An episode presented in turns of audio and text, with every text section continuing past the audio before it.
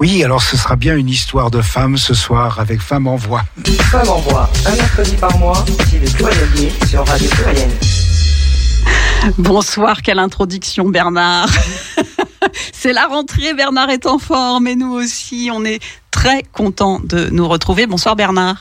Bonsoir Christelle, bonsoir nos invités et ES. Et ES, nos jeunes invités ce soir, parce qu'avec nous il y a Marie. Bonsoir Marie. Bonsoir. Et Agathe. Bonsoir.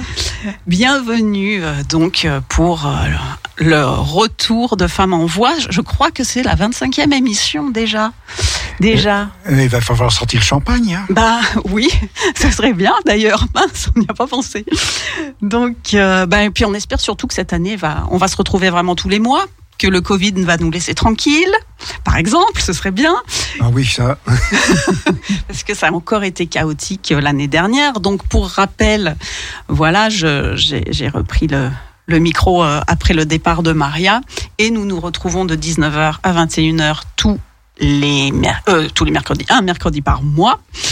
Et le direct, dirais-je, commence à 19h30, comme vous vous en rendez compte ce soir. Et on salue Maria quand même. Et on salue Maria, évidemment, et toutes les anciennes copines, euh, euh, notre euh, cher Doc LM. on lui fait coucou. Puisque euh, l'émission est de retour, qu'on est bien installé, euh, je vais laisser euh, Marie et Agathe se présenter en quelques mots parce que ce soir nous avons de jeunes lycéennes qui sont là, donc on va en profiter. Voilà, nous qui sommes des anciens, pour savoir un peu comment cette nouvelle génération vit euh, d'être en 2022 euh, une jeune femme. Donc, qui veut commencer juste euh, bah, à se présenter pour qu'on sache à qui nous avons affaire ce soir? Bah, bonsoir. Bonsoir. Je m'appelle Marie.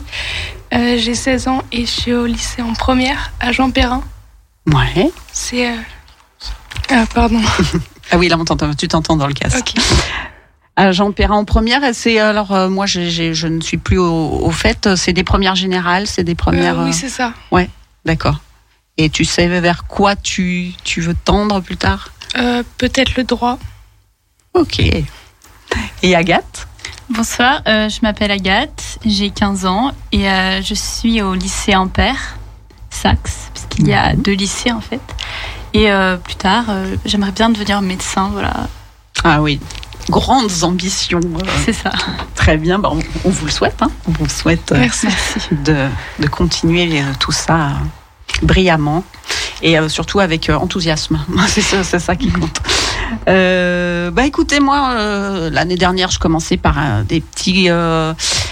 des, des petits flashs sur l'actualité pour commencer l'émission, donc je vais continuer. Je m'étais dit de quoi, de quoi, qu'est-ce qui m'a marqué ces dernières, cet été surtout, puisqu'on s'est pas vu depuis trois mois? Eh bien, il y a eu la Coupe d'Europe de foot féminine. Et il y a encore, encore des gens comme Agathe qui m'a dit ah, j'en ai pas entendu parler. Eh bien oui, euh, si ça avait été la Coupe du Monde, euh, la Coupe d'Europe euh, des garçons, évidemment, on aurait été abreuvés, on aurait été. Mais non, les filles, ça reste toujours, toujours un peu plus confidentiel. Mais, mais, mais, les choses changent parce que cette année, les audiences ont doublé pour, euh, pour regarder les matchs. Il n'y a jamais, eu- jamais eu autant de téléspectateurs. L'édition de 2017 avait rassemblé euh, 178 millions de spectateurs, c'était pas mal. Mais cette année, euh, c'est plus du double, c'est 365 millions de téléspectateurs ont suivi les matchs. Et moi, j'ai envie de dire, euh, je les comprends, moi aussi, j'en ai suivi pas mal parce que, ben parce qu'avec les filles, il y a du spectacle, il y a, il y a du jeu. J'ai beaucoup suivi le foot masculin aussi, donc euh, la comparaison, je peux la faire. Euh, ben, les garçons, ils jouent plus, ils courent plus. Voilà, c'est tactique, ils courent plus. On dit que c'est courir après un ballon, le foot, mais c'est plus tout à fait vrai. C'est le ballon qui court après les garçons. Ouais, c'est exactement ça.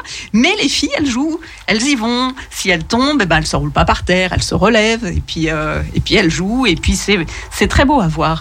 Donc euh, bah voilà pour ceux qui ont euh, qui ont pas suivi quand même. En plus notre, notre équipe française est arrivée en demi-finale.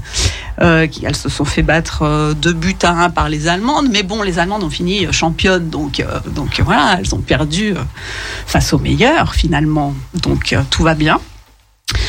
Et ben voilà, je suis contente quand même de dire que que les gens s'intéressent de plus en plus à ce sport féminin-là, mais je crois au sport féminin en général. Et euh, même TF1 s'est rendu compte que ça existait. Même TF1 a diffusé les matchs. C'est pour dire que quand même on évolue. Euh, bon, par contre, le truc qui évolue pas trop, c'est l'égalité des salaires. Ça, reste toujours. euh, Par exemple, en France, euh, la joueuse euh, la mieux payée, c'est Cascarino, qui joue à l'OL. Je le dis pour ceux qui ne suivent pas, celles qui ne suivent pas non plus. Et Cascarino, donc, elle a un salaire mensuel de 40 000 euros. Vous allez me dire, c'est déjà pas mal. c'est la française la mieux payée. Mais tout de suite, enfin tout de suite derrière. Par exemple, à la dixième place, c'est Karchaoui qui est payé à 25 000 euros mensuels. Donc il y a déjà une marge énorme rien que entre la première et la dixième. Je parle pas des marges avec les garçons. hein. Le salaire mensuel, c'est euh, euh, le salaire annuel féminin, c'est le salaire mensuel masculin en gros. Mais moi j'ai envie de dire, euh, je suis pas vraiment non plus pour leur égalité de salaire en tirant au plus haut. Pourquoi on mettrait pas tout le monde à 40 000 euros? Même les gars, ce serait bien. Ça suffit largement, je pense, pour vivre 40 000 euros. Euh, Qu'est-ce que vous en pensez, les filles? C'est vrai. Parce que, bon, égalité de salaire, on pourrait trouver un juste milieu et, et- et ce serait pas mal. Euh, le, le sport, euh, c'est quelque chose que vous suivez, euh, Marie, Agathe, pas du tout? Pas trop, non. ni, ni les hommes, ni euh, les compétitions. euh, Bah, j'ai suivi la Coupe du Monde 2018 hein, parce que avec toute ma famille et puis euh, il y avait une- vraiment une bonne ambiance etc. Et euh, cette année j'ai décidé de pas suivre la Coupe du Monde parce que je trouve que c'est inadmissible de faire la Coupe du Monde au Qatar. Oui. oui, Étant oui. donné les raisons écologiques et aussi humaines, hein, il y a de la maltraitance. Euh, 6500 migrants sont décédés pour faire des stades il y aura, qui seront quasiment vides et qui sont en plus climatisés. Donc moi je trouve que c'est une aberration. Donc euh, j'ai décidé de moins suivre les sports. Par contre j'ai beaucoup suivi euh, les JO et Ouais. euh, aussi les mondiaux euh, européens, les mondiaux d'athlétisme. Et voilà, je trouve que c'était très intéressant et il faut euh, mettre en avant tous ces sports dont on parle peu en fait. Tout à fait. Je suis bien d'accord avec ça. Et je pense que, pour revenir à la Coupe du Monde du Qatar, beaucoup de gens ont décidé de faire comme toi, Agathe. Et je pense que j'en ferai partie aussi. Parce que, comme tu l'as rappelé, euh, bah, il y a eu des- de l'esclavagisme, hein, tout simplement. hein, on peut dire ça comme ça. hein, avec euh, ces nombreux euh, morts pour construire des stades. Cette, cette Coupe du Monde n'aurait jamais dû se voter. je sais pas ce que magouille la FIFA, mais ils ont dû empocher pas mal d'argent. On imagine, hein On imagine bien ça. Comme ça. Voilà, c'était mon, mon petit euh, mon petit coup de projecteur, on va dire. Parce que là, c'était pas un coup de gueule, hein, tout. Hein, c'était un petit coup de projecteur sur les filles. Et d'ailleurs, ah oui, c'est ça que je voulais. Je voulais faire un petit appel aussi. Ça fait longtemps que j'ai envie de faire un, qu'on en parle, que j'ai envie de faire une émission sur les femmes dans le sport, parce qu'on en parle plus qu'avant. Mais c'est vraiment, oui, je, voilà, je fais un, appel encore une fois. Si euh, vous faites du sport à un niveau, euh, pas, forcément au niveau, mais quand même vous êtes impliqué, ben, n'hésitez pas via la page Facebook euh, et, ou Radio Pluriel à, contacter Femmes en Voix pour euh, venir être notre euh, témoin, témoine, comme on dit au. Voilà, et d'ailleurs l'antenne est à vous, hein, vous savez, Femmes en Voix, euh, si vous voulez intervenir, euh, c'est le 04 78 21 05 95. Et j'ai demandé à Agathe et Marie si vous, il y a un sujet dans l'actualité qui vous a marqué ces dernières semaines. Euh, ça remonte un peu, mais c'est l'avortement aux États-Unis. J'en avais parlé à la dernière émission, ça n'avait pas encore été voté, mais oui. Qu'est-ce que ça t'évoque? Bah, on a de moins en moins de liberté. Enfin, on voit aussi que même en France, c'est rediscuté euh, tout le temps. Ouais. Et la dernière fois, quand j'en ai parlé ici, j'a- j'avais interrogé mon invité qui était euh, qui était euh, Mathilde, qui a 25 ans, et elle m'avait dit ah non même pour moi, je me souviens, elle avait dit pour moi c'est le déni, ça peut pas exister des gens qui sont contre l'avortement. Et ben je vois que tout euh, tout le monde n'est pas de cet avis. Et oui oui oui, soyons très très vigilants toujours toujours. Et toi Agathe? Euh, bah, le, droit à l'avortement aux États-Unis m'avait beaucoup interpellé, mais il y a aussi euh, les incendies qu'il y a eu cet été. Ces nombreux incendies, et euh, ça m'a beaucoup interpellé par rapport à l'écologie. En Gironde, il y a eu beaucoup, beaucoup d'incendies. Il y a eu des campings qui ont quasiment disparu. Et, c'est très grave ce qui se passe, et j'espère qu'il va y avoir des, il va se passer des choses qu'on va, on va enfin faire des actions pour, euh, pour limiter ça, parce que c'est vraiment très grave. Si bientôt, dans 10 ans, euh, il y a des feux partout, euh, on va vers où quoi? Il y on aura a plus de forêt. Mm. C'est très grave ce qui se passe. Oui, ça a été, ça a été la catastrophe de l'été, je pense, cette sécheresse. Alors voilà, on se dit, qu'est-ce qu'il faut encore pour qu'il y ait des vraies, vraies euh, décisions prises euh, écologiques qui soient pas seulement euh, de rouler à 20 à l'heure en ville, quoi? qui soient des vraies, vraies décisions euh, plus fermes. D'ailleurs, je l'ai pas dit, mais vous, vous allez aussi nous parler d'écoféminisme euh, un peu plus tard dans l'émission, parce que je sais que c'est un, sujet euh, qui, qui vous tient à cœur et dans lequel vous êtes impliqué surtout. Donc, donc nous, nous allons parler de ça. Vous, en tant que, en tant que, que jeune fille, est-ce qu'il y a une euh, figure euh, féminine euh, qui a été euh, que- quelqu'un de connu ou quelqu'un de votre famille ou n'importe qui a été un, un exemple, quelqu'un qui vous a porté, qui vous a qui vous inspire? Je vous prends de court. Oui, un peu, ouais. Vous voyez pas? Non? Ça va venir peut-être plus tard. Ça, je pense. Ouais, je pense qu'il y a forcément quelqu'un qui, euh, qui est un peu, euh, un, un peu notre euh, modèle, euh, ou on en a peut-être plusieurs, ouais. Et d'ailleurs, est-ce que vous êtes euh, fille unique? Est-ce que comment vous vous situez dans la famille? Euh, moi, j'ai une grande sœur. Ouais. Avec qui Quels sont tes rapports? Bah, on a de très bons rapports. Ouais. Ouais. Et toi, Agathe? Euh, moi, je suis la grande, du coup, je suis la grande sœur. J'ai une petite sœur qui a 8 ans et demi. Euh, voilà, on s'entend très bien. Forcément, on, on a, on a un âge assez éloigné, hein, donc euh, bah, voilà, je m'en occupe beaucoup. Et aussi, euh, dans ma famille, on est, on est sept petites filles, donc je suis la grande encore. Ah donc ouais, je, fais la nounou en fait. Je suis la babysitter, mais j'aime beaucoup ça. J'aime beaucoup les enfants et puis euh, j'adore faire ça. Sept filles Oui. Waouh Ça, il y a de la... Alors là, on peut parler de sororité. Ah oui, c'est le moment où jamais. C'est le hein. moment où jamais. Ouais. Et alors, comment ça se, enfin, comment ça se passe cette fille? Ouais, on sait, on sait euh, déjà les fratries. euh, euh, mais alors, est-ce que tu penses que c'est un peu différent que les familles nombreuses ou c'est plus mixte ou? Alors après, on est. Ce sont mes cousines aussi. hein. J'ai cinq cousines. Euh, et bah effectivement, on les éduque pas pareil. hein. Je, vois- Ouais. enfin, je vois comment on le fait. hein. On a plus d'exigences pour une fille. euh, on les met plus au travail. Euh, on y fait souvent plus attention. On, les surveille beaucoup quand même. Euh, Moi, il paraît, enfin, il paraît, je m'en souviens pas, mais j'avais dit, moi, j'ai une, une sœur plus jeune que moi, et quand j'étais, on a six ans d'écart, et donc quand quand on m'a annoncé que j'allais avoir un petit frère ou une petite sœur, il paraît que j'ai dit, euh, si c'est un, petit- je veux pas de petit frère, si c'est un petit frère, on le met à la poubelle. je sais pas pourquoi. je m'entendais bien avec les petits garçons, faut croire. Et euh, bon, ça avait un peu mis la pression à mes parents. Hein. Et heureusement, c'était une petite sœur.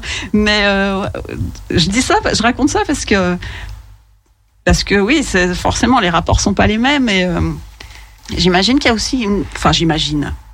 Oui, j'imagine parce que je ne sais pas ce que c'est qu'il y a une espèce de solidarité aussi. Oui, ça c'est sûr.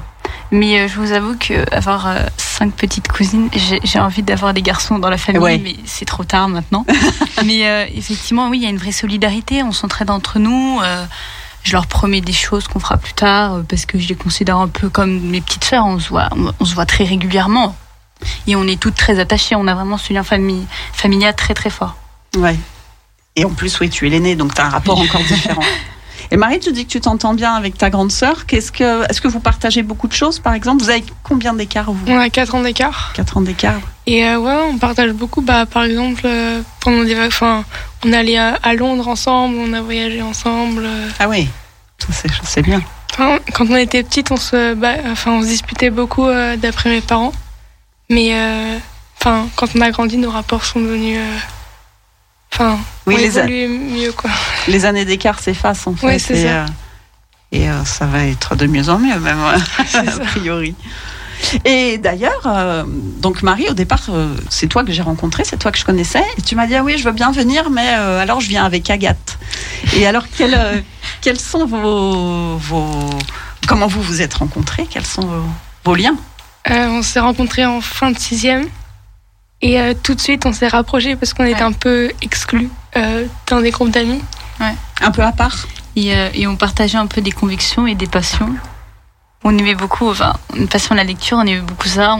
Au début, en fait, on s'est échangé des livres, c'est sur ça que notre relation a commencé. hein.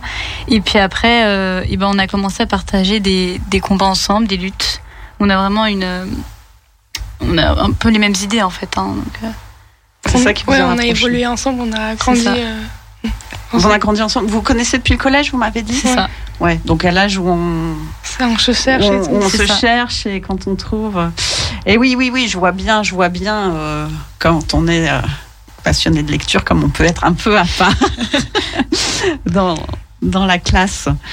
Euh, et donc amitié, euh, amitié qui dure toujours puisque vous n'êtes plus dans le même lycée Non, ouais. C'est ça, et vous continuez à vous voir tout- régulièrement tout le temps. Ouais, on se parle beaucoup par message. On essaye, on essaie de se voir au mieux. L'année dernière, on- il y a des moments où on n'a pas pu se voir, mais on s'est vu pendant les vacances. Euh, Et la radio, par exemple, elle nous permet de nous voir, hein, parce que sinon, euh, Ouais, on a bah des oui. emplois du temps assez chargés quand même. Ouais, bah, la bah, tant mieux, merci la radio. Surtout qu'à la radio, on dit, enfin c'est quand même un objet de- un peu de l'intime. Moi, c'est pour ça que j'aime beaucoup euh, ce plus que euh, plus que ben, le média visuel, on va dire. Ouais. Et justement, vous, tu disais, Marie, euh, on, échange euh, pas mal de messages, ça j'imagine bien.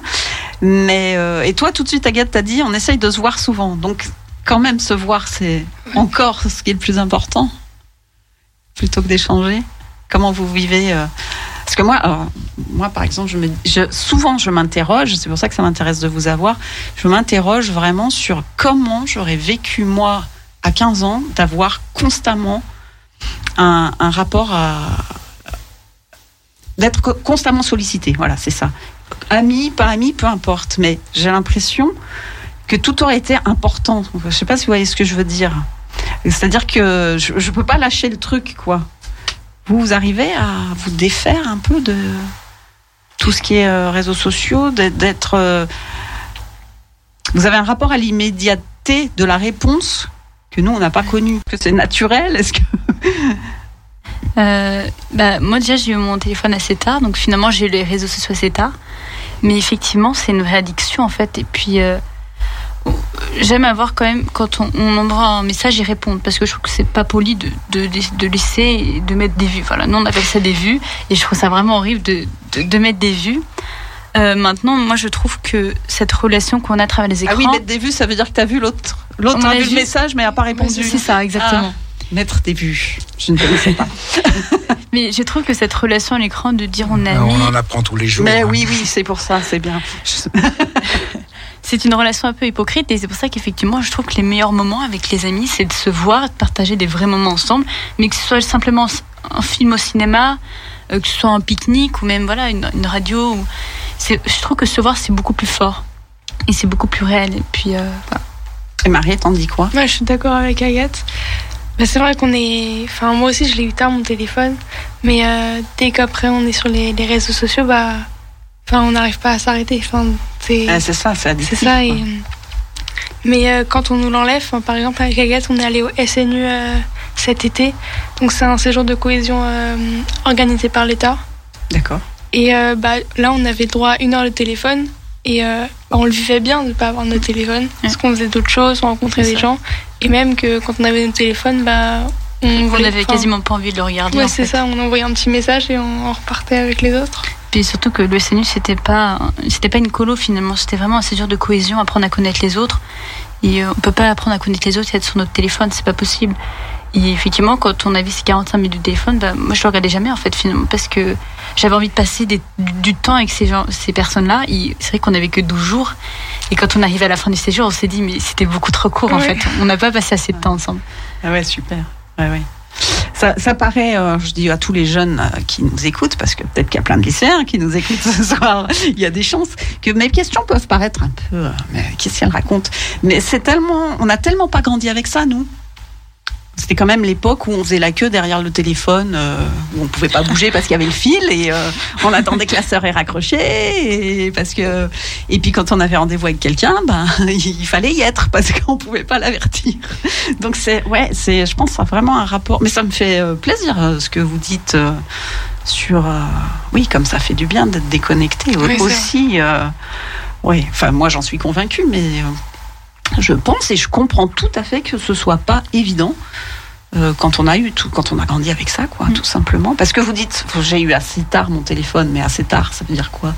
Euh, oui. Enfin, toi, je sais pas, mais moi, j'étais en quatrième. Par rapport aux autres, en fait, il y Oui, par rapport aux oui, autres, c'est. Aujourd'hui, je demande à mes cousines, parce que j'ai l'impression que ça se décale à chaque fois. J'ai des cousines qui ça. me racontent, elles sont en CE2, voilà, elles sont passées en CM1, et elles ont connu des, des, des filles, des, des enfants, qui a, en CE1 ont eu leur téléphone. Ouais. Et, et c'est beaucoup trop tôt, surtout qu'on n'a pas la maturité pour savoir, il y a des dangers sur Internet. Enfin, et on n'a pas la maturité, et moi je trouve ça très grave de un téléphone Ouais. aussi tôt, et puis on perd cette enfance en fait euh, de d'insouciance aussi, euh, en ayant un téléphone comme ça, je trouve. Ah bah oui, oui, oui, oui, oui. Y, a- il y avait une campagne il y a quelques années qui disait pas de téléphone à moins de 12 ans. Bah oui, mais surtout, oui, c'est vrai, oui, oui. Mais d'ailleurs, euh, normalement, dans l'année, euh, j'ai une, euh, copine qui, j'allais dire amie, on n'est pas amis, on est copine, qui, qui est une dame qui a été directrice d'école maternelle pendant des années et qui s'est spécialisée dans les écrans.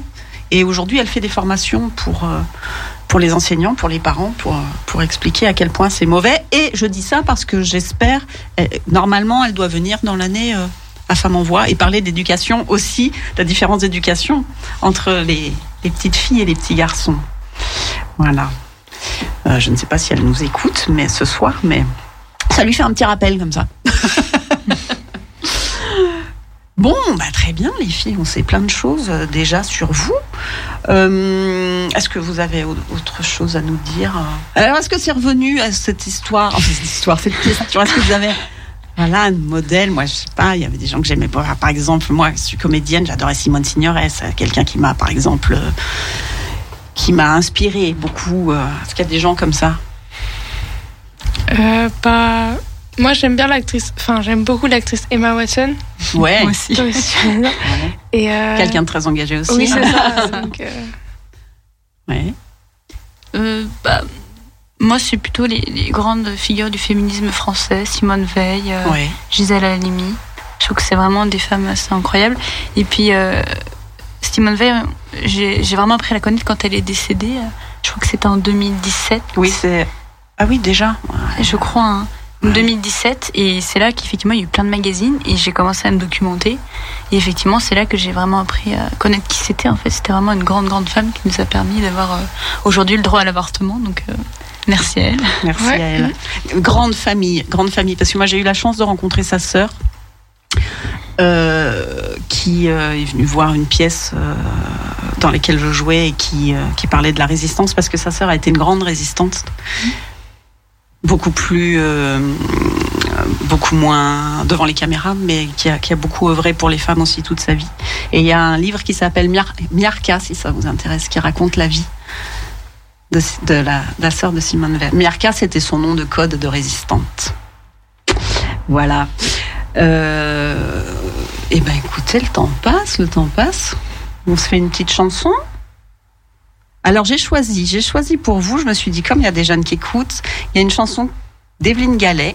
Je ne sais pas si vous connaissez, une artiste lyonnaise euh, que j'aime beaucoup et qu'on attend son prochain album parce que ça, traîne un peu. Et elle a fait une très jolie chanson pour euh, vous, les jeunes filles, qui s'appelle Cocotte. Voilà.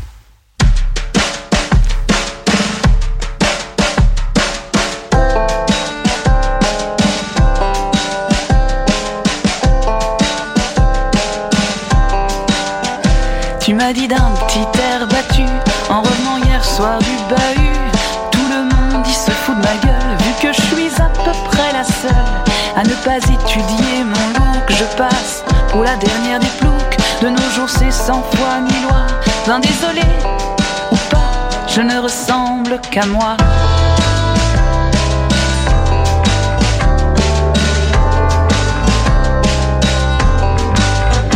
T'as le look des gens de nulle part qui se sentent partout peinards. Tes vêtements, on croirait que c'est ta maman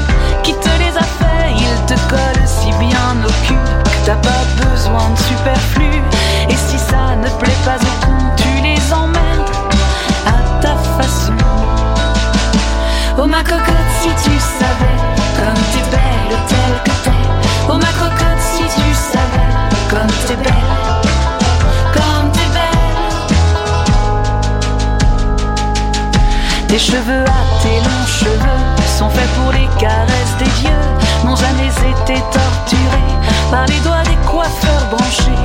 Un coup de brosse et les voilà fin prêts à voler au vent de juillet, à s'envoler par tous les vents, libre, délibérément. Et tes yeux, ah putain, tes yeux, ils se suffisent bien à eux. Ton miroir ne te l'a pas dit. Non, et ben moi je te l'écris, tes beaux yeux. Ce sont des étangs où vont boire au soleil le vent. Les chevaux amoureux des sources qu'on n'a pas dressés pour les courses. Oh ma cocotte, si tu savais comme t'es belle telle que t'es. Oh ma cocotte, si tu savais comme t'es belle, comme t'es belle. Je t'en prie à ta silhouette, surtout n'ajoute aucun gadget, n'abîme pas ce que tes parents ont fait de plus intelligent. Car quand on est bien dans sa peau, rien ne sera jamais plus beau. Toi qui marches bien loin des rues, n'aie jamais honte de tes pieds nus. Allez, va ma petite, allez, les rumeurs ne font que passer. Va-t'en seul sur ton chemin et tu verras qu'un beau matin, un gentil garçon dont la classe ne se mesure pas aux godasses te dira d'un air extasié après votre premier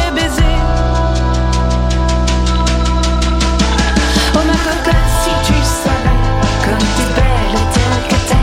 Oh ma cocotte, si tu savais comme t'es belle, comme t'es belle, comme t'es belle, comme t'es belle.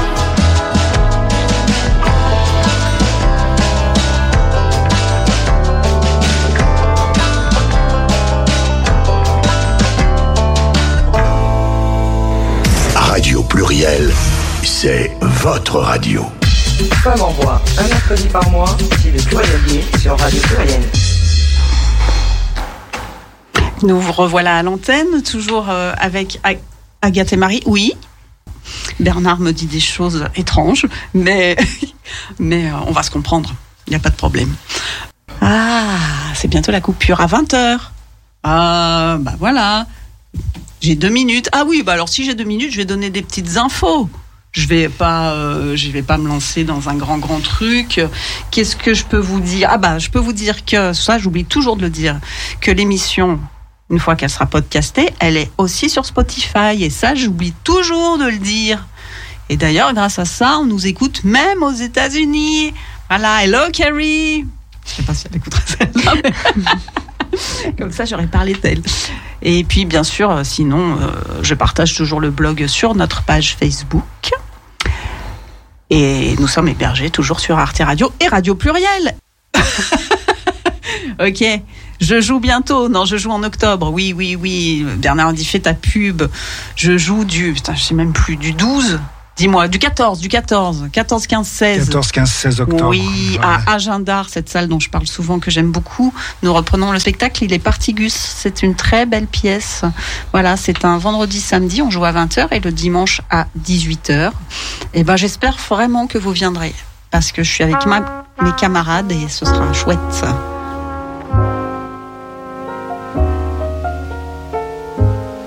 J'oublie toujours cette coupure.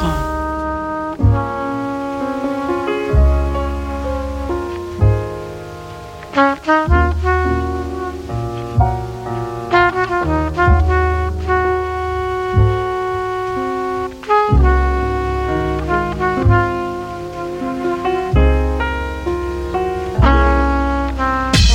en voix, un mercredi par mois, c'est le Plurielier sur Radio Pluriel. Nous revoilà Et il est donc 20h, l'heure, alors, de retrouver la chronique littéraire. Tout cet été où on s'est pas vu, j'ai même pas pu vous conseiller les livres à lire cet été. Mais quel dommage. Bon, je vais me rattraper. Écoutez, je vais vous parler d'un très beau livre qui s'appelle Et il dansait le dimanche. Déjà, c'est un beau titre. De Paola Pigani. Et figurez-vous que cette histoire se passe à Lyon, à Vaux-en-Velin même. Ah ah. Alors, euh, Paola Pigani, elle est poète. Elle est nouvelliste, elle est romancière. Elle a grandi en Charente, dans une famille d'immigrés italiens. Et euh, les thèmes de ses romans, de ses écrits, euh, sont souvent la figure de l'étranger, de l'émigré, de celui qui est venu vivre euh, ailleurs et tenter sa chance ailleurs. Et ce livre-là parle de ça. Tout commence en Hongrie, en 1929, à Svarvar, je ne sais pas si je le dis bien, où Sanja et sa cousine Marika se portent volontaires pour tenter leur chance en France, dans les usines Gilet, à Vaux-en-Velin. Et qu'est-ce qu'on faisait dans les usines Gilet à Vaux-en-Velin? On faisait de la viscose, on faisait du textile, bien sûr. euh, la viscose, bon bah c'est cette, ce textile qui allait euh, être produit en énorme quantité, euh, qui va hum, remplacer la soie au fur et à mesure parce que beaucoup plus facile à produire, parce que beaucoup moins cher. Et pour travailler la viscose, il faut beaucoup de produits chimiques et un travail physique très dur, comme pour la soie hein, d'ailleurs. Donc, euh, donc voilà, Marika et sa cousine Sanja arrivent en France. Mais c'est surtout Sanja qu'on va suivre dans ce livre. Donc elle arrive à Vaux-en-Velin. Pour ceux qui ne sont pas de Lyon, puisque j'ai dit qu'on nous écoutait jusqu'aux États-Unis, pour ceux qui ne sont pas de Lyon, Vaux-en-Velin, c'est la banlieue de Lyon. Hein Nous, on le sait, mais bon. Et cette, Vaux-en-Velin s'est construit autour de cette usine. Aujourd'hui, d'ailleurs, on la connaît sous le nom, c'est devenu l'usine Taz après. Donc ça, ça doit parler à plein de gens, l'usine Taz, parce que je crois qu'il y a encore un quartier qui s'appelle Taz euh, à Vaux-en-Velin. Euh, même si l'usine n'existe plus. Et donc Sanja va être logée dans un foyer tenu par euh, des bonnes sœurs, qui est la succursale de l'usine. Alors tout ce qui est raconté est vrai. Elle a fait un, une histoire, euh, un roman avec un fond hi- historique euh, dû à ses recherches. Et donc cette usine, c'est le centre de l'univers des ouvriers, évidemment. Ouvriers venus de tous les horizons. Arméniens, Hongrois, Polonais, on croise tous ces gens-là dans le livre. Italiens fuyant la montée de Mussolini, les Espagnols qui fuient Franco, et aussi les paysans, beaucoup de paysans qui fuient le métier déjà très dur de, eh ben de la terre, quoi, et qui se disent à l'usine, ce sera peut-être plus simple. Et dans ce livre, eh ben, c'est cette vie de labeur, de fraternité et de sororité qu'on va trouver. C'est la solidarité sans faille de ces hommes et de ces femmes que le roman va nous montrer à travers Sanja et à travers sa grande amie. euh, J'ai perdu son prénom. Euh, c'est pas Maria, sa grande amie, mais qui, elle, est, italienne et qui va être le personnage truculent à côté de Sanja qui est plus, plus réservé. Donc Sanja va se marier à un Français, ça c'est le début du livre, je peux le dire. Parce que ben, se marier à un Français, a priori, c'est rassurant, c'est la chance d'avoir des papiers. Et elle va épouser Jean, qui lui, euh, justement, vient de la campagne, était paysan et, ne se retrouve pas du tout dans ce monde-là, ce, monde de, chimie, où on est tous les uns sur les autres, où il n'y a pas la terre. Donc évidemment, il va sombrer dans une euh, profonde souffrance. Euh, il va pas s'intéresser au combat politique, alors euh, bah, il se met à boire et puis l'alcool amène les violences. Mais, mais bah, c'est Elsa, c'est Elsa, son amie italienne. Va, va la sortir de là et va faire que ce livre est comme est truculent. Ce n'est pas un livre, un livre noir, Euh, pas complètement en tout cas. Et euh, cette Elsa l'entraîne dans la joie, dans ses combats politiques. Et on apprend plein de choses dans ce livre. Euh, On apprend que ben, ce sont les étrangers, notamment, notamment les Italiens, très militants, très politisés, qui vont, eux, nous faire euh, arriver au Front populaire, en fait. C'est d'eux que tout part. Euh, euh, voilà, et puis, et puis eh ben, on va se retrouver dans les rues de Lyon, on va se retrouver à Villeurbanne, on va être avec eux pour manifester place Guichard devant la Bourse du Travail. Enfin, quand on est lyonnais, on reconnaît tous les lieux et c'est extrêmement, extrêmement parlant et sympathique. Et évidemment, pour ceux qui ne sont pas lyonnais, c'est quand même assez passionnant. Donc, voici un très bon roman social, un peu comme un Zola, mais en plus doux, en plus lumineux aussi. Voilà, et puis on, sou- on, on s'oublie le dimanche en allant danser euh, dans les guinguettes au bord euh, du canal de Jonage. Alors, euh, puisqu'on a tout ça, je vais vous en lire un extrait, bien sûr.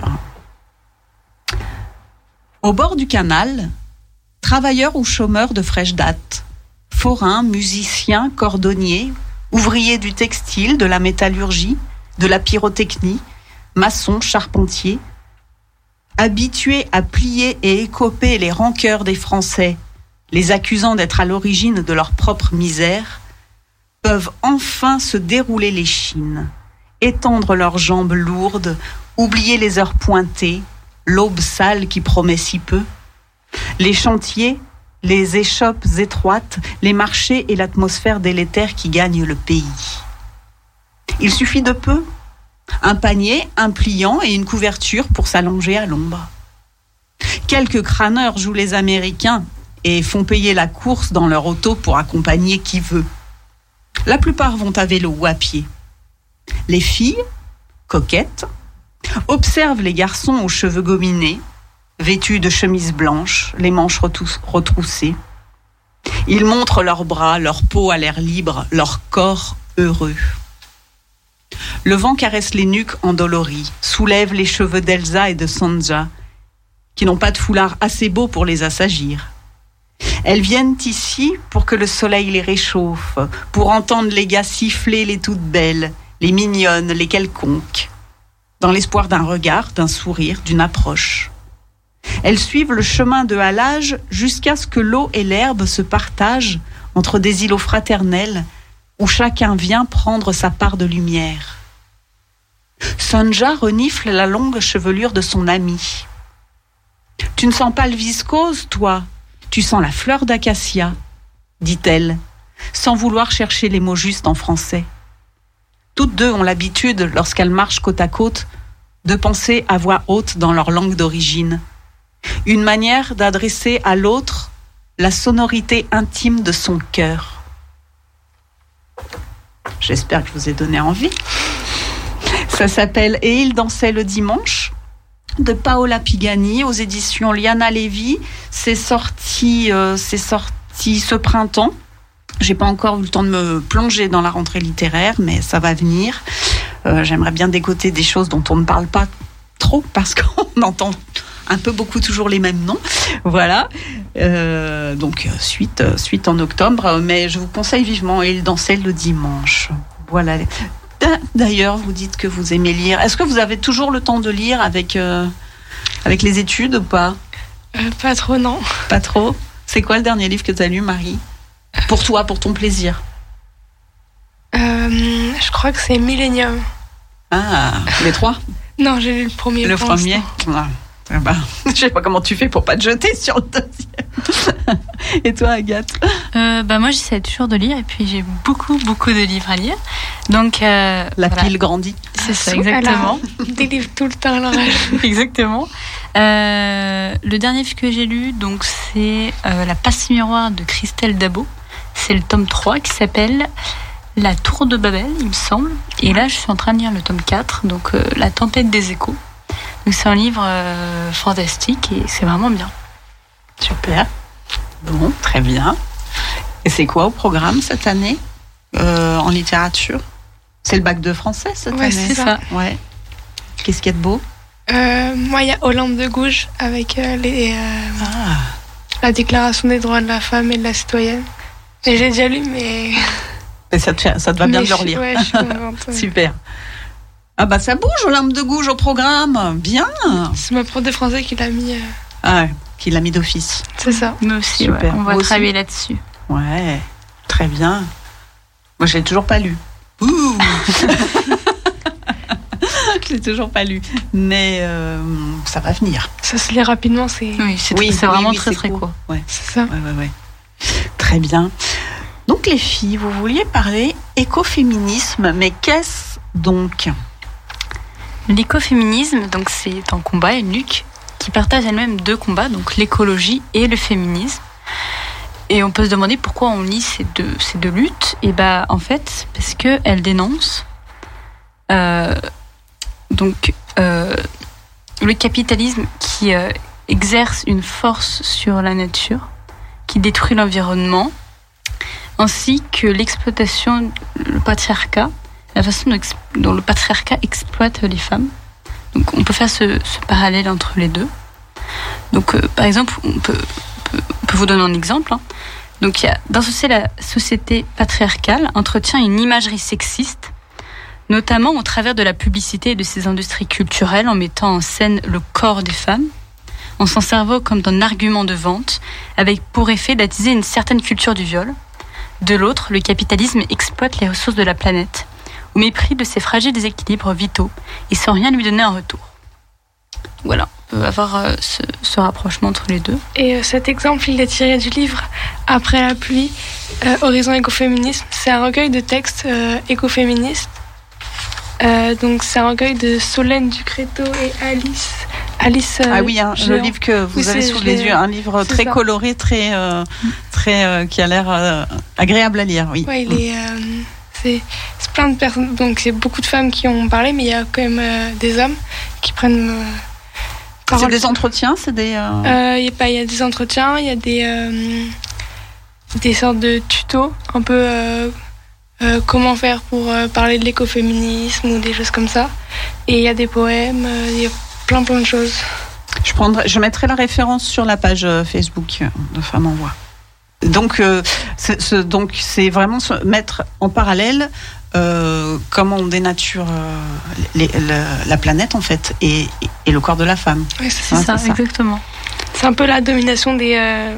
c'est un truc gros guillemets, mais des plus faibles. Enfin, c'est. Et vous, vous le ressentez? Est-ce que ça vous ce sujet vous intéresse? Vous le ressentez comment? Comment ça se fait que vous êtes ce sujet vous a accroché particulièrement? Ce sujet, c'est même pas un sujet, ce- ce- cette façon de, penser, on va dire. Euh, bah, déjà, on est jeune, donc euh, bah, on se rend compte qu'il y a un vrai problème écologique, une urgence. hein. Euh, on est en train de subir toutes les inactions des gouvernements. Et moi, j'ai assez peur parce que quand on voit ce qui se passe maintenant, c'est très très grave. hein, L'augmentation du niveau de, la mer, des incendies, des sécheresses, des pluies diluviennes tout d'un coup. Euh, Il y a un problème avec les récoltes aussi. On a, il y a eu très peu de récoltes cette année. Euh, bah, moi, je suis très inquiète et effectivement, bah, l'écologie me porte à cœur parce que j'ai envie de pouvoir vivre et que en 2050, on, puisse avoir une vie profitable qui est possible. Et, euh, et j'ai l'impression qu'aujourd'hui, si on ne fait pas quelque chose, bah, ce sera pas possible. On va vivre dans un monde où il y aura la guerre, où il y aura des, des catastrophes climatiques toutes les semaines. donc c'est très grave ce qui se passe. Et on nous culpabilise de pas trier euh, nos déchets. Oui. Alors que bah, il y a beaucoup de gens qui polluent beaucoup plus. Enfin, un déchet pollue beaucoup moins que par exemple un jet privé ou quelque chose comme ça. Et on nous culpabilise. euh. Ou que les milliardaires qui vont en ça. navette spatiale. Oui, c'est ça, exactement. Nous, on nous dit aujourd'hui, euh, en petits citoyens, bah, vous habitez en campagne, ne prenez pas votre voiture, prenez votre vélo pour aller au travail. Ce qui est quasiment possible. Vous avez euh, des, des footballeurs récemment, là, il y a eu. euh, Ah oui, Kylian ça a fait Mbappé, polémique que Kylian. Mbappé qui, s'est mis, qui a rigolé parce qu'on lui a dit est-ce que vous pourriez pas plutôt prendre le train plutôt que l'avion pour faire un, un Paris-Nantes, je crois? Il s'est mis à rigoler. Ah, c'était ça, oui. C'est ça, c'est- je crois que c'est parti de là la polémique. Et, et je me dis, mais en fait, ces personnes-là, ils sont pas prêts à faire un effort pour des personnes, parce que quelque part, c'est grâce à nous. Et quand, euh, en- oui, c'est ça. Et Il- quand il est incapable on en revient aux cet 400 000 euros par, euh, par mois, enfin, je sais pas ce qu'il gagne, mais ça doit être un truc comme ça, lui. Euh, on est déconnecté de la vie, complètement. Exactement, exactement. Et, euh, et, et en fait, c'est un peu grâce à toutes les personnes qui regardent les matchs, qui achètent des, des vêtements, ils font des sponsors, etc. Si demain on décidait de plus regarder le foot, d'abandonner ça, et ben je pense que il, f- eh ben, il, il perdrait, du, enfin il perdrait de l'argent, il, il aurait un- son salaire diminuerait. Et, et- et ces personnes, ces ultra riches là, il faut qu'ils prennent conscience que bah ils utilisent plus de 90% des ressources de la planète. Ils sont 1% à peu près, je crois que c'est ça le chiffre. Ah ouais. 1% des plus riches utilisent 90% des ressources planétaires. C'est C'est pas du tout. euh, euh, c'est pas du tout réparti, c'est une catastrophe. Et puis on va nous expliquer, nous, pour être écologique, que bah euh, il faut couper la clim, qu'il faut couper le wifi, mais comment on fait pour travailler? Alors, moi, c'est pas, enfin, j'étais en vacances cet été, mais on a demandé à des personnes de, de couper le wifi, mais s'ils sont en télétravail, comment ils font? On va, on va demander à des gens d'arrêter de travailler pour euh, limiter un peu l'impact écologique pendant qu'on a des gens euh, qui vont prendre des jets privés pour faire euh, 17 minutes de vol. Hein. Par exemple, Kylie Jenner, elle prend oui. ses jets privés pour faire 17 minutes de vol. Alors que bah, C'est une il y a des aberration. trains, même la voiture, c'est. Et puis le train, c'est pas non plus un, un, un moyen de transport horrible, quoi. Enfin, c'est c'est ça. c'est pas euh, c'est pas comme s'il voy- voyageait dans une petite camionnette enfermée à l'arrière, quoi. Enfin, c'est quand même ça, un certain confort, donc c'est pas euh, quelque chose d'horrible. Moi, je comprends pas qu'on puisse pas faire ce petit effort. Surtout que la plupart, euh, on prend le train, on a déjà pris le train. Enfin, même donc, euh, pourquoi lui? Ce serait horrible pour lui de prendre le train. Donc, aujourd'hui, vous diriez quoi? Là, vous, auriez, euh, vous seriez au G7, vous leur diriez quoi? C'est pas drôle. C'est pas drôle. C'est pas drôle, ça vous fait peur. Bah, Euh, quand on voit au G7 qu'ils ont discuté euh, blablaté pendant je sais pas combien de temps et qu'ils ils ont même pas trouvé de solution. Mais nous, on se dit, mais qu'est-ce qu'il faut faire? On a, Il y a, il y a plein de gens qui essaient d'alerter Greta Thunberg qui va à des rassemblements devant l'hymne président. Mais il n'y a rien qui se passe. Donc nous, on se dit, mais qu'est-ce qu'il faut faire? Enfin, Il faut tout arrêter, il faut que tous les jeunes ils descendent dans les rues pour qu'il y ait quelque chose, il faut que tout le monde s'arrête de travailler. Il y a une prise de conscience vraiment qu'il faudrait que tout le monde arrive à avoir. C'est Parce ça. que les fameux qui achètent. euh, on- leur stigmatise cela ce soir. C'est ceux qui achètent les maillots là. hein. Ouais. Non. Non, non, non, mais j'entends ce que tu dis très bien. Et justement, est-ce que eux, ils, ils sont prêts? Qu'est-ce qu'on pourrait, qu'est-ce, com- comment leur faire prendre conscience que qu'il faut, on peut plus vivre comme euh, comme il y a dix ans, mais même comme, on- qui- comme il y a que dix ans, on dirait. Qu'est-ce que, comment leur faire euh, entendre? Eh, c'est ça, c'est chaud. Hein. Et oui, parce qu'on a son, ses petites habitudes, ses petits conforts de, choses inutiles. euh, Et comme, comme tu dis, pas se priver de tout non plus. Non, Ah, mais non, mais ça sert à rien de tout ce que la wifi, la wifi pour travailler même, et puis même pour se faire un peu plaisir, on Mais va oui. pas non plus. Mais mais il y a des choses franchement pas utiles et qu'on pourrait. Mais euh, oui, euh, quand je vois, il y a énormément de gens qui, qui prennent la voiture pour aller au travail. Alors pour certains, c'est une vraie nécessité. Mais à Lyon, euh, des personnes qui font des petits trajets, ils pourraient essayer de limiter au maximum. hein. Moi, je sais, il y a 5-6 ans, je prenais la voiture euh, pour aller chez ma tante. Donc moi, j'habite dans le troisième, on prenait la voiture pour aller dans le sixième. Ah oui, ah oui, oui, oui. oui. C'est- alors il y a quelques années, enfin j'ai des béquilles donc effectivement là j'ai Ah été obligée d'en avoir mais mais il y a plein de personnes, je suis sûre, alors on n'en parle pas hein, mais il y a plein de personnes qui prennent la voiture pour faire des tout petits trajets. Alors parfois c'est pour les courses etc mais il faut essayer de faire des efforts et puis le covoiturage aussi. Alors certes parfois c'est c'est un peu bizarre de, de ren- de prendre la voiture de quelqu'un qu'on ne connaît pas ça ça peut se comprendre mais il faut essayer de de, de Bah, faire tous des les efforts. outils existent, tous les outils existent pour que ce soit simple aujourd'hui Oui, de covoiturer. De... Moi, je suis hallucinée de voir le, nombre de gens seuls dans leur voiture. C'est moi aussi. Mais c'est pas possible. M- Moi je m'amuse à les compter les voitures. des voitures euh, courte durée si on veut une voiture. Oui, oui, oui, oui. Tout existe. Et puis je suis sûre qu'ils vont tous au même. Enfin, ils pourraient euh, se mettre d'accord. Ouais. Euh, je sais pas, d'aller se chercher ou en voiture. Et puis, même pour ces gens-là qui sont en voiture, euh, moi je vois ils sont de plus en plus agressifs parce que ils passent leur vie quelque part dans les bouchons, donc ils deviennent extrêmement agressifs, ils grillent les feux, euh, ils coupent la route aux piétons, et, euh, et ça fait, ça crée de la haine, de, de, fin, de l'intolérance. hein. Parfois on se fait insulter quand on passe au passage piéton alors que bah, on est prioritaire. Donc, euh, il f- enfin, il faut vraiment réfléchir là-dessus. Euh, Est-ce que utiliser sa voiture aujourd'hui c'est vraiment utile en fait? En fait, euh, Ah ben, vous prêchez une convaincue, je n'ai pas le permis de conduire. nous on est en train de le passer. C'est ça. En On plus. fait la conduite accompagnée. On se dit Oui. que ça peut toujours être utile. Oui, ça peut toujours être utile. Bientôt, il faut pas arrêter totalement la voiture parce que de toute façon, c'est impossible. Ah, Mais euh. Développer à fond le transport en Puis, commun, de toute façon. je voudrais rajouter aussi un truc. Tout à l'heure, on parlait des avions. Euh, quelque chose qu'on pourrait faire à l'échelle nationale, mais même mondiale, interdire les vols euh, dans la France. Enfin, pays. C'est-à-dire Bah, que ça, ils en avaient parlé. faire euh, Paris. Paris, Strasbourg ou je sais pas Paris Lyon, moi je trouve que c'est une aberration. On prend le train. Alors certes c'est peut-être un peu plus cher, mais on Ah prend bah, le train. même plus, c'est même plus- c'est même vrai. Voilà. Non, non, Donc, Paris on prend le train, on est même dans un endroit plus confortable. ça Bien prend sûr. moins de temps Oui, ça Et, prend moins et de temps, on n'a pas raison. besoin d'arriver une heure et demie avant, ça prend beaucoup moins de temps. Et moi, je, moi, je trouve ça. Parfois, j'ai pris l'avion, vous avez des, des, des, des vols, ça dure une heure. Enfin, c'est inadmissible. Enfin, c'est c'est pas possible qu'on accepte, qu'on accepte ça aujourd'hui. Enfin, Après, des fois, c'est dur pour les, les gens de se remettre en question aussi, de remettre en question ses habitudes et de dire est-ce que j'ai envie de changer ou est-ce que je préfère euh, faire comme ce que je, ce que je fais toujours? Eh oui, c'est ça. C'est C'est ça qui est compliqué. Ouais, les habitudes, on la peau dure. Donc j'entends bien que vous, votre génération, en tout cas toutes les deux, euh, votre euh, grande inquiétude, on va dire, pour l'avenir, c'est euh, c'est l'avenir de la planète et de votre qualité de vie surtout. C'est ça. Mhm. Alors concrètement, est-ce que vous avez les possibilités, les réseaux, le temps pour pour, euh, agi- pour agir autant que vous aimeriez? Qu'est-ce que concrètement, qu'est-ce, comment ça se passe pour vous? Euh, je pense qu'on a moins le temps qu'on aimerait avoir. euh, Enfin, pour.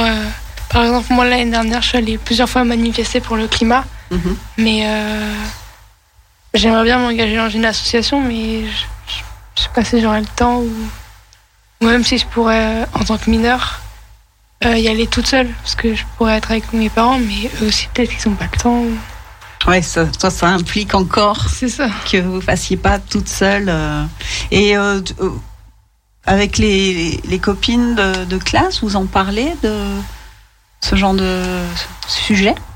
Euh, oui, oui, c'est avec des copines de classe que je suis allée aux manifestations et. Ok. Ouais, ouais. Alors, copines et les copains, ils bougent aussi ou? Un peu moins. Enfin, après, j'ai moins de copains que de copines, mais Oui, mais tu les vois. Tu les verrais, je veux dire, s'ils étaient là. Oui. Ils sont moins là. Pas bien, les gars, pas bien. Je regarde Bernard, il y est pour rien. Donc je vais regarder ailleurs. Pas bien, les gars. faut pas faire une généralité. Non, bien euh, sûr, bien sûr. Non, mais dans, Dans mon groupe d'amis, enfin, après, j'ai vu plein de d'hommes aussi, donc. euh, mais c'est vrai que globalement, dans les associations, dans les, c'est souvent des femmes qui, qui, qui s'impliquent plus. C'est comme ça. Bon, ça peut changer. Ça, on espère que ça va. Ça, ça change déjà. Faut pas que je dise. Toi, Agathe Euh, bah, moi, l'année dernière, je voulais aussi aller aux marches du climat. Mes parents n'ont pas trop voulu, puis j'étais blessée. Donc, faire une marche du climat en béquille, c'est pas la meilleure idée. Non, c'est pas une. Euh, non. mais cette année, euh, bah, j'aimerais vraiment faire des clean walk. Voilà. Alors, qu'est-ce que le clean Le walk? Clean walk, bah, c'est en gros une marche. Enfin, on se balade on un peu partout dans toute la. Voilà, on nettoie la ville et voilà. Je pense que comme impact, ça pourrait avoir un assez gros. voilà. Oui, ça c'est très ça peut avoir un assez gros impact. Et puis au quotidien, j'essaie vraiment de, bah, voilà, de, de limiter ma consommation euh, au maximum. Voilà, j'essaie de faire ma petite échelle, ce que je peux faire. Je trie au maximum les déchets. Oui, c'est vrai parce qu'on a parlé beaucoup d'énergie en fait, et en plus c'est un sujet en ce moment. euh, mais ne serait-ce que moins consommer, on peut aussi faire différemment, euh, Bien sûr. échanger, euh, acheter euh, d'occasion. euh, ouais, ça. euh, Et vous concrètement, vous arrivez à, à faire des choses comme ça? Bon, Vous n'avez pas encore le pouvoir d'achat qui fait que vous achèteriez peut-être tout ce que vous voulez, mais euh, l'avenir vous envisagez plutôt comme Ouais. ça Oui. aller Ouais. en friperie, par exemple, euh, on fait les friperies de Lyon. euh, Ouais, beaucoup on a fait les fruits de Lyon cet été. ouais, c'est ça. Emmaüs aussi, on va à Emmaüs. Ouais, euh, ouais, ouais, on ouais. donne aussi à Emmaüs. Ouais. Et sinon, il y a aussi euh, Vinted. Je sais pas si tu connais. Oui, ouais, une Euh, application. C'est ça, euh, pour acheter des vêtements ou même pour vendre des vêtements ouais. euh, pas trop chers euh, de seconde main qui sont en bon état. quoi. Ouais, ouais, ouais, tout à fait. Agathe aussi, tu, tu... Oui, moi aussi j'utilise Vinted. Et puis, euh, comme on est, je vous l'ai dit précédemment, on est cette cousine. On se passe les Ah bah vêtements oui. de. Oui, ma cousine. Donc euh, là, les vêtements sont mis au moins 10-15 fois. Mais bon, mais ça, c'est vraiment bien. Et puis, on a des, des, des vêtements parfois qui coûtent cher. Et puis, les passer de main en main, ils sont pas forcément abîmés. hein. Il y a des vêtements qu'on met quasiment pas. Et effectivement, on fait, on fait beaucoup cet échange. C'est pas l'industrie euh, textile qui est la plus polluante, euh, il me semble, hein, que c'est la numéro un des industries polluantes, il me semble. Hein. Ouais. Ouais, oui. Oui, donc euh, c'est sûr que oh, quand on voit euh, pour un- des gens qui achètent un t-shirt pour le mettre deux fois et puis passer à autre chose, C'est vrai qu'on se dit ah, bon bah il faut il faut avoir le courage en fait de continuer à bo- euh, moi j'ai envie de dire beaucoup de pédagogie non? Pédagogie je veux dire euh, nous euh, citoyens vis-à-vis de ce qu'on connaît déjà. Oui, oui, Oui, dans ce sens-là hein. Oui, ouais ouais vous euh, faites des remarques des fois en disant ouais euh, t'exagères là beaucoup, oui. Je le fais beaucoup. Plutôt euh, aux adultes Je le dis un peu à tout le monde. Et puis, j'essaie aussi de sensibiliser mes cousines, mes petites cousines, hein, en leur- en Ouais. leur disant, voilà, tu vois, tout ça. Effectivement, après, ma sœur, elle, elle, elle le redit, elle est là, ah, ça, ça pollue, faut surtout pas faire ça. Donc, parfois, bon, elle exagère, mais effectivement, c'est bien de lui faire prendre conscience euh, très tôt de ça. Parce que moi, j'en ai pris conscience euh, en quatrième, quand j'avais 13-14 ans. Et euh, il faut, faut agir vite, en fait. Et alors, du coup, l'avenir, vous le voyez comme votre avenir personnel? Médecin, avocate, tout est allé bien. voilà. Comment euh, vous vous projetez? Un truc plutôt positif ou pas? Bah, J'avoue que moi, j'arrive pas à me, à me dire. euh, Enfin, imaginer le pire. T'arrives pas à imaginer le. Bon, Enfin, déjà, c'est en bien. fait, non, mais ça- heureusement d'ailleurs, hein, parce que sinon, moment, je crois qu'on euh, peut pas. hein. Oui, On peut pas continuer. Bah ouais, mais euh, des fois, j'imagine un peu la vie comme euh, maintenant. Enfin, mais moins en plus grande, sauf que bah, ce sera jamais ça, quoi. Enfin, Oui, La vie va ça. évoluer de toute manière, donc bon. euh, Ouais. Ouais, ça, ouais, c'est sûr. Moi, si on m'avait dit, si on m'avait, bon, je suis pas si vieille euh, non plus, mais si on m'avait dit qu'il y aurait tout ça qui arrivait, je sais pas si je l'aurais cru. Je repense toujours à un grand patron de l'industrie euh, de chez L'Oréal, Monsieur Bettencourt, dans les années 90. Un jour, dans une émission euh, économique de France Inter le matin, dimanche matin, les journalistes l'avaient interrogé sur la voiture. Il a dit en 2035, il n'y aura plus de voiture. Et à l'époque, les journalistes se disent Mais monsieur Bettencourt, faut pas dire ça, vous allez démor- démoraliser l'industrie. Et toi, Et Agathe il, il Ah, avait pas tort, hein, monsieur Bettencourt. Ah ben non, il avait pas. les- les- non, mais quand t'es grand patron, c'est souvent que t'as une vision des choses quand même. euh.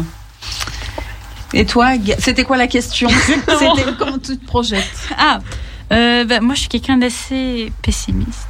Ouais. Mais j'essaie quand même de, de regarder le bon côté des choses. Euh, euh, je regarde beaucoup de films apocalyptiques avec des tsunamis énormes. Bah, c'est pas mal parce qu'après tu dis finalement nous ça va pas trop oui, mal. c'est pas trop grave finalement, c'est pas grand chose. Non, non, mais je suis assez pessimiste. Après, il faut, faut quand même garder euh, espoir. Hein. Faut pas non plus dire tout de suite euh, on va tous mourir. euh, parce que de toute façon, les gens, quand on leur dit ça, ça les fera pas plus bouger, ça Ouais. les fera pas plus agir. Ils seront juste là, mais vous dites n'importe quoi, ça sert à rien, vous êtes hystérique. Donc il faut pas être dans cet univers-là. Mais il faut plutôt être voilà pacifique, essayer d'agir au quotidien et puis aussi pour sa conscience se dire bah moi au moins j'ai essayé de faire quelque chose. Hein. Voilà si en 2050 euh, il y a des incendies partout, il y a la guerre, bah moi moins j'aurais essayé de faire quelque chose. pas de. J'aurais pas de me- j'aurais fait tout mon possible pour euh, voilà essayer de, de de protéger les générations futures. Bon bah si ça a au moins servi quoi, ça a eu un impact. Certes un tout petit impact, mais un petit impact multiplié par euh, par un million, euh, des millions, des millions, bah ça peut avoir un très gros impact. C'est une sage parole. Très sage parole. Je pense qu'on peut enchaîner avec un peu de musique après une sage parole comme ça. Écoutez, moi je vous propose euh, notre euh, prêtresse, euh, ma prêtresse euh, favorite, Kate Bush, et qui nous chante euh, Running Up That Ah. Hill.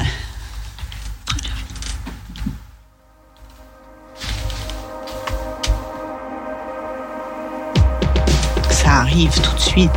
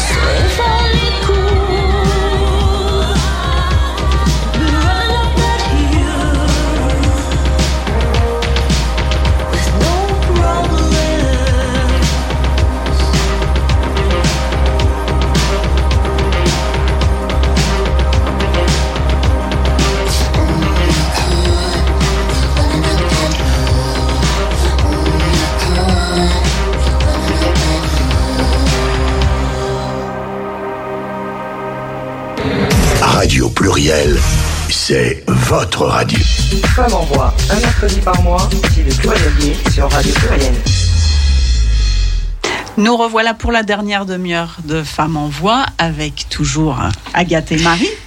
Bien sûr. Alors, euh, on a beaucoup parlé euh, écologie avec cet écoféminisme. Eh ben, c'est vrai qu'on n'a pas tellement parlé féminisme. Euh, Bon, alors on dit féminisme. hein, je cet été, ma cousine m'a dit ah, ah, tous les mots en isme, j'aime pas, j'aime pas. Bon, alors à un moment, on va dire quand même féminisme. Ce sera plus simple. J'essaierai d'inventer un autre mot pour la prochaine fois. Alors, le féminisme et l'écoféminisme. Dites-nous tout. Elles se font des petits signes, qui parlent, qui parlent. Qui va parler? Vas-y Marie, lance-toi. Euh, bah, je. Je sais pas trop. euh, euh, on parle d'écoféminisme ou de. Plutôt la, du coup, dans la branche de l'écoféminisme, plutôt du féminisme. On a parlé d'écologie avant, ce serait peut-être mieux de parler un peu du féminisme. Vas-y Agathe, je te sens prête. Ouais. Bah, bon, alors le combat des féministes, euh, eh ben, c'est simplement l'égalité entre tous les genres, entre les hommes et les femmes, mais aussi euh, tout le monde. Donc euh, on cherche l'égalité voilà, à travers le salaire, mais dans la vie en société tous les jours, euh, ne pas être victime de violences, euh, ne pas être discriminé, ne pas subir de... Voilà, on a vu des féminicides. Voilà. Donc euh, c'est ce que recherche le, le combat, la lutte féministe tous les jours. Bien sûr. Et la représentation aussi, euh, d'être représenté. euh, d'être mieux représenté que par des clichés. ou- Oui, Oui, c'est ça. d'être mis en valeur. Enfin, mis en valeur. Oui. De pas être abaissé en tout cas. C'est ça. Et est-ce qu'il y a des figures qui portent euh, un peu euh, euh, des noms qui portent l'écoféminisme que Euh, en France, euh, la fondatrice du mouvement écoféminisme, euh, c'est Françoise de Beaune. Françoise Je sais pas si tu connais. Non. Donc c'est une féministe française et dans son livre Le féminisme ou la mort, en- écrit en 1974, euh, elle va utiliser beaucoup le mot écoféministe. En fait, ce mot, il n'a pas été utilisé avant dans un livre. Enfin, en fait, on ne sait pas trop quand est-ce qu'il a été inventé. On va pas dire que c'est une personne ou une autre, mais il a été en France euh, bah, utilisé dans ce livre. Mais déjà en 74 alors. Oui, c'est ça. Et euh, c'est un peu une pionnière euh, qui a porté le mouvement. C'était en France, quoi.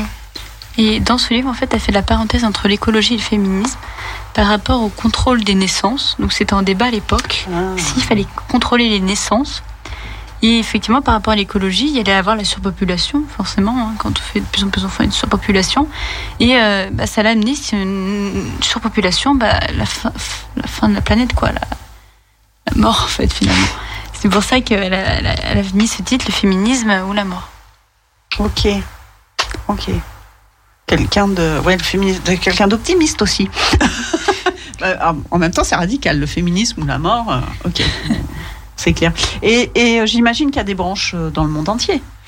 Oui, il y a plein de mouvements différents, mais ils ont tous la même euh, base, entre guillemets, euh, qui est l'écoféminisme et euh, le fait, le parallèle entre le capitalisme qui exploite la nature et le patriarcat qui domine les femmes. Bon, le féminisme, c'est déjà se positionner politiquement, mais là, c'est euh, très clair, quoi, ce mouvement-là. hein. En fait, c'est une branche très poli- politique dans le sens euh, impliqué euh, dans la vie, euh, dans la vie euh, de- du monde, quoi, de la cité, j'allais dire. Euh, oui, vous aviez autre chose à ajouter sur ce, ce point-là du féminisme? Euh, donc la première euh, manifestation, là on fait un peu d'histoire hein, par Ouais, rapport, ouais, non, mais c'est intéressant. à l'écoféminisme. La première manifestation écoféministe, donc c'était en République espagnole. Donc, la République espagnole, c'est de 1873 à 1921. 31. désolée. 31. très- Euh, avant l'arrivée de Franco. donc euh, c'était pendant la guerre euh, d'Espagne. euh, voilà. En fait, euh, je te... Vas-y. je Désolée. Vas-y. En fait, c'est euh, c'est les premières manifestations écoféministes et euh, avec l'arrivée de Franco au pouvoir et la guerre d'Espagne, ça a mis, a mis fin à ces revendications écoféministes euh, en Europe. Et en outre-Atlantique, il n'y a pas encore le mot euh, écoféministe, mais il y a le, il y a le, les principes qui commencent à se diffuser avec euh, des livres, euh, des manifestations et tout. Ok. Aujourd'hui, tu veux dire? Euh, non, euh, À l'époque, euh, dans les, au début les années 1900 60 et 80. D'accord, d'accord. Ok. Et il y a aussi en 1970 donc euh, des femmes indiennes qui ont du coup lié ce, ce, ce combat. Donc euh, elles étaient femmes et puis à la fois elles luttaient contre la déforestation euh, de leur territoire où elles vivaient hein, par, euh, pour limiter l'invasion finalement des Américains. Donc voilà. Elle a lié euh, aussi euh, écologie et féminisme.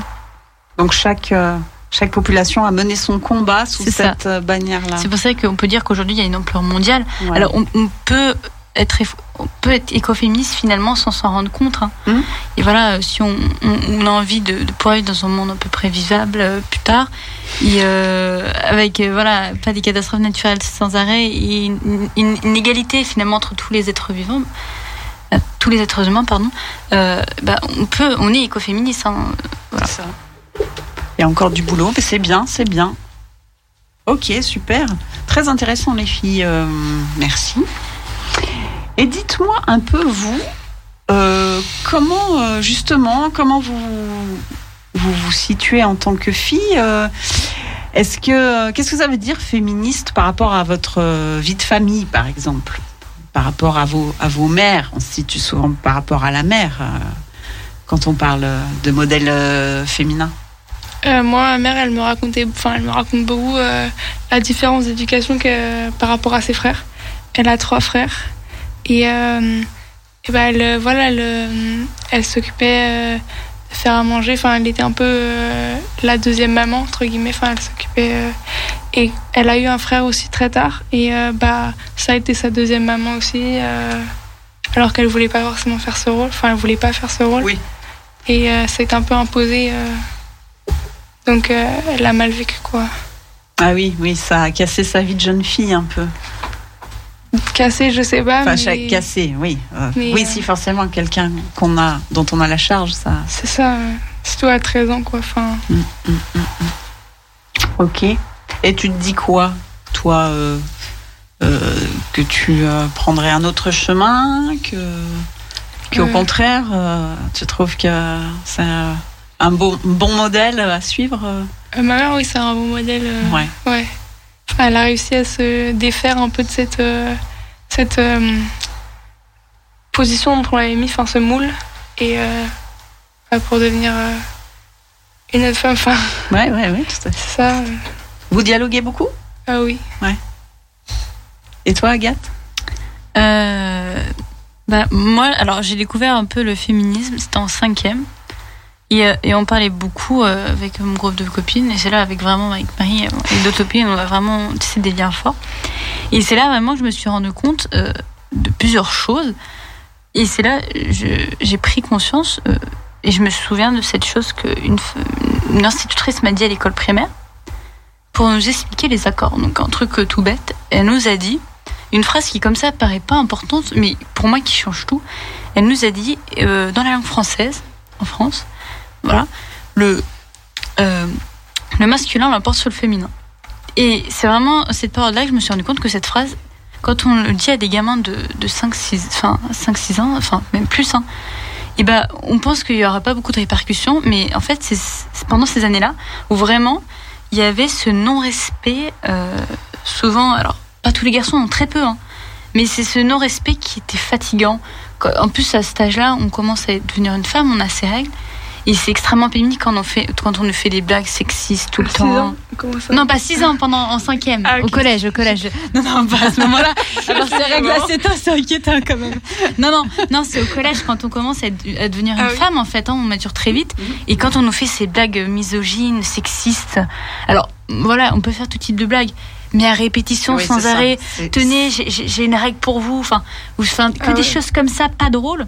Et, c'est là que j'ai pris conscience qu'en fait, si on raconte ça à des enfants, eh ben, ils vont le garder dans un coin de leur tête, hein, pas forcément, mais ils, ils vont ils vont s'en rappeler. Et, et je pense que ça vient de là, cet irrespect parfois des garçons sur les, sur les filles. Mais c'est réciproque aussi. Parfois, il y a des filles qui ne respectent pas du tout les garçons. Oui, bien sûr. Donc voilà. Et, euh, et moi, j'ai pris conscience de ça. Et puis, par rapport à chez moi, euh, bah, c'est une famille un peu l'ancien temps. Enfin, maintenant, on s'est quand même, on s'est modernisé, mais euh, ma grand-mère s'est occupée de ses trois enfants. Euh, elle faisait tout le temps le ménage, tous les, tous, tous les travaux domestiques. Euh, mon grand-père, bah, il travaillait aussi, hein, mais euh, il faisait plutôt dans le bâtiment. euh, il reconstruisait des maisons, euh, voilà, des maisons de vacances.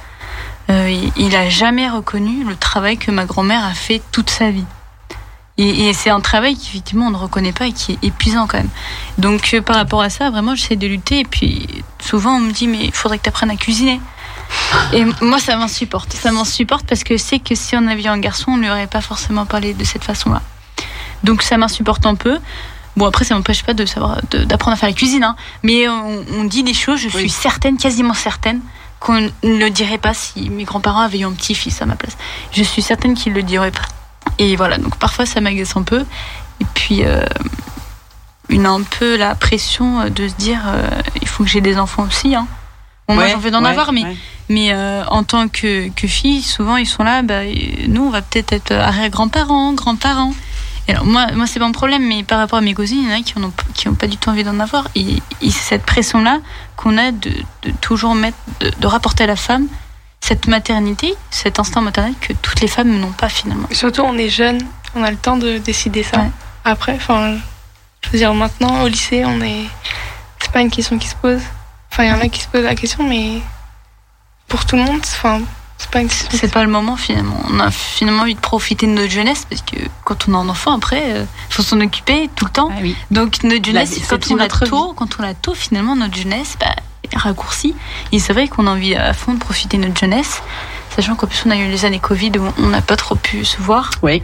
Donc voilà, on, on profite à fond de notre jeunesse et puis pour, pour euh, la maternité c'est pour plus tard et puis même pour jamais hein, pour certaines femmes. C'est très bien que, que C'est vrai, que c'est quelque chose qu'on fait plus porter aux filles qu'aux garçons. Ça, Ah, c'est sûr. Un homme qui veut pas euh, avoir d'enfant, bah, c'est pas très Et puis grave. on lui demande même pas, c'est pas. sur- c'est surtout qu'en plus les garçons disent oh il a le temps à 40 ans il peut en faire un. Mais il peut en faire un 50 ans, enfin plus tard. Alors Bien que sûr. nous, il y a toujours euh, la petite horloge la, euh, la fameuse horloge. qui, qui met une pression, alors que bah.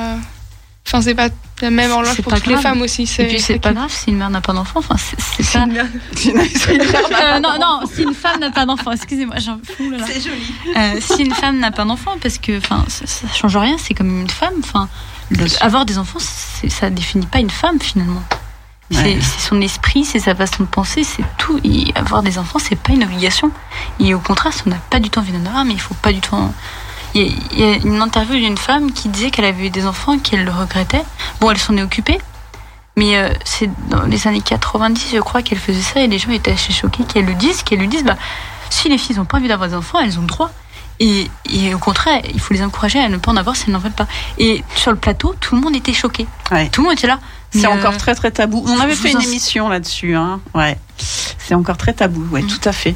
Ça me fait plaisir d'entendre euh, d'entendre euh, cette, cette vigueur dans ta défense de, de bah, du, du, du droit au choix, quoi, tout simplement. hein. Moi, quand j'étais petite, je me rappelle que euh, j'étais assez extrémiste. Enfin, je, je disais à tout le monde, je veux pas avoir d'enfants, je me marierai jamais. Enfin, j'étais vraiment dans les.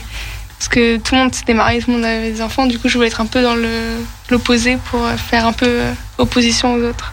Voilà, j'étais comme ça quand j'étais petite. Et tout peut évoluer. Et après, voilà, la vie fait que. Ou pas. et c'est bien aussi. Bon, super, merci. Je vais peut-être euh, justement, justement, euh, on va faire un petit, la, petite agenda culturel et je vais rester dans le sujet parce que parce que les 18 et 19 septembre, c'est les journées du patrimoine. Du patrimoine. Et depuis 7 ans, nous avons en parallèle les journées du matrimoine. Alors, je vais vous parler des journées du matrimoine, euh, évidemment. Donc, il va se passer plein de choses. Euh, via l'association HR Rhône-Alpes Auvergne qui euh, qui s'occupe beaucoup de, ben, des rapports égalitaires hommes-femmes. Et ils ont concocté un beau programme qui sera présenté, c'est de ça que je vais vous parler, le lundi 12, le lundi 12 septembre à 18h30 au musée des Beaux-Arts de Lyon. Il va avoir une jolie soirée où euh, va être euh, dévoilée justement la semaine, parce que ça va être une semaine du patrimoine. Donc, Euh, L'entrée est gratuite. Entrée libre, ah oui, c'est ça. Ils ont mis prix libre et conscient. Ce qui veut dire, euh, on donne pas 50 centimes. J'aime beaucoup aimé la formule, je m'en resservirai peut-être. Prix libre et conscient, par le biais de Hello Asso. J'ai mis le lien déjà sur la page Facebook euh, de cette soirée, et donc si ça vous intéresse, de réserver votre place. Donc, Qu'est-ce qui va se passer à cette soirée? Euh, Ça va faire la part belle aux femmes dans les arts plastiques, hein, puisque ça se passe quand même au musée des beaux-arts, et plus particulièrement aux peintresses. Ils ont mis peintresses. Alors le mot, moi, je le trouve trop moche, mais bon, pourquoi pas. Aux peintresses oubliées, aux femmes peintres, on va dire. hein, C'est plus joli quand même. Euh, pourquoi les femmes artistes sont-elles moins exposées, moins mises en avant? Quelle solution pour parler à cette discrimination, etc., etc. Alors, ce qui va se passer, ça va être sympa. À 18h30, il y aura un petit mot d'accueil par l'association HF Auvergne-Rhône-Alpes. À 18h45, on aura le programme de la semaine avec tout ce qui va se passer.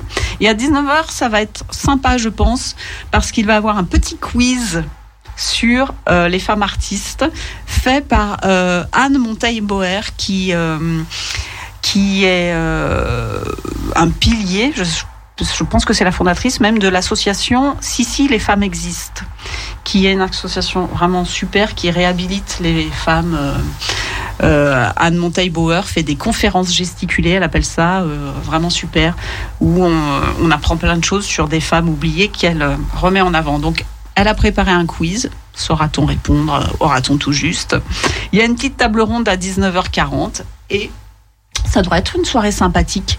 Donc, euh, bah, je vous encourage. Parallèlement, euh, le dimanche 19 septembre, le théâtre des ateliers fait une euh, après-midi avec aussi plusieurs. Il y aura du chant, il y aura une lecture poétique autour de la femme sorcière et c'est entrée libre à partir de 15h au théâtre de l'Élysée qui se trouve à la Guillotière, impasse Combalo. Euh, un lieu euh, que j'aime beaucoup. Voilà, donc je vous encourage à y aller aussi. Euh, voilà pour cette journée du, du matrimoine. Vous en aviez entendu parler de ça? Pas du tout. Pas du tout. Et ça vous inspire quoi? Ça a l'air très intéressant. Ouais. Bien qu'on change un peu euh, du. euh, il va y avoir des trucs, des trucs bien aussi au patrimoine, mais mais euh, voilà. Que, déjà que ce mot matrimoine arrive, j'aime beaucoup. Ah, D'ailleurs, c'est ça, je suis tombée dessus par hasard. Il se trouve que dans les journées du patrimoine, les anciennes usines Taz sont à visiter, celles du bouquin dont je vous ai parlé.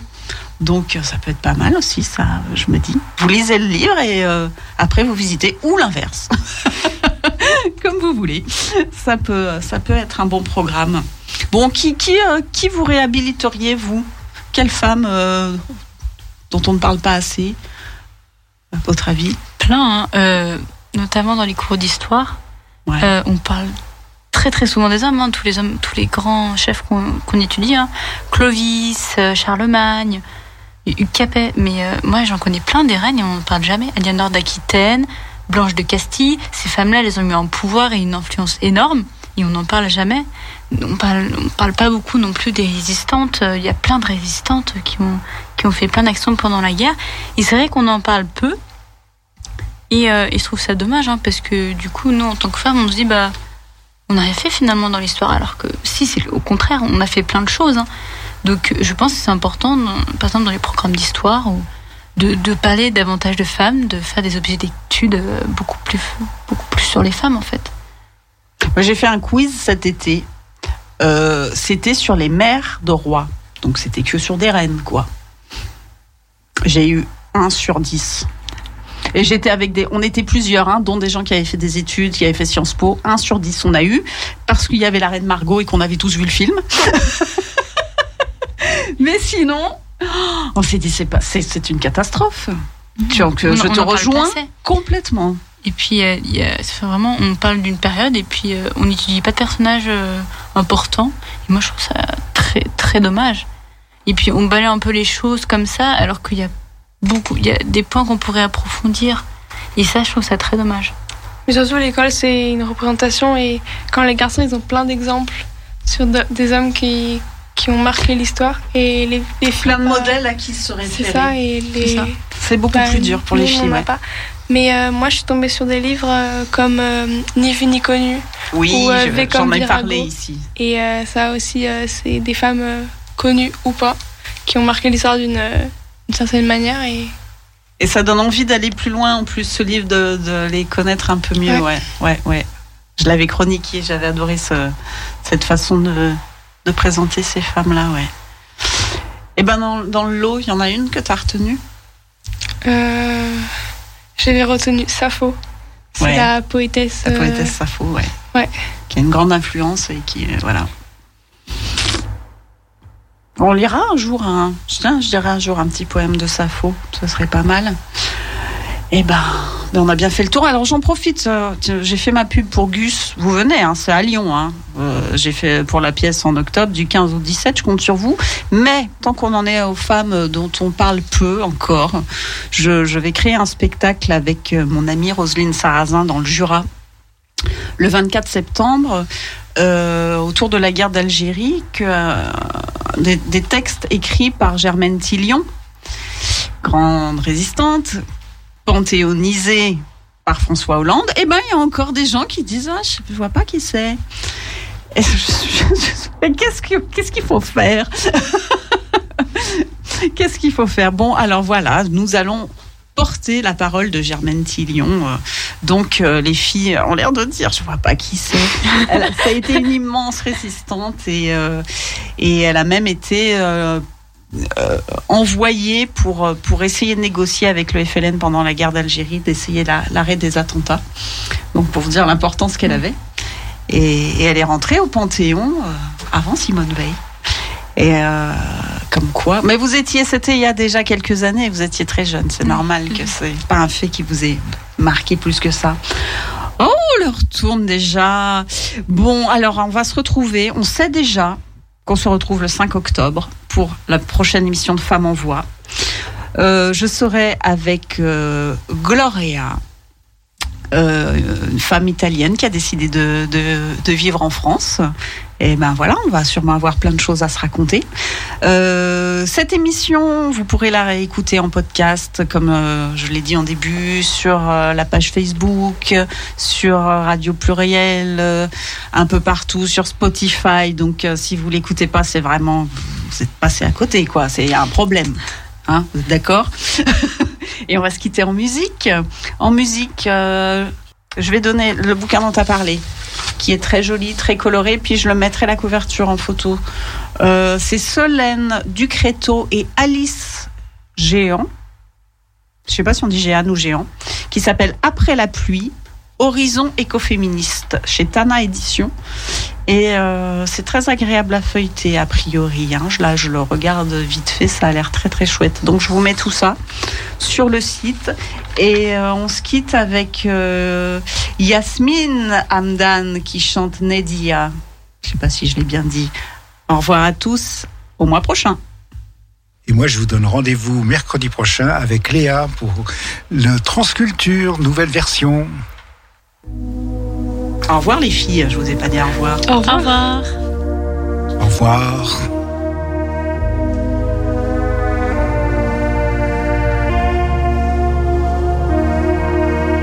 يا وردتي يا ندية روح لي خليها هدية يا وردتي يا ندية روح لي خليها هدية الورد راسم ودادي والله. والله راسم ودادي والله.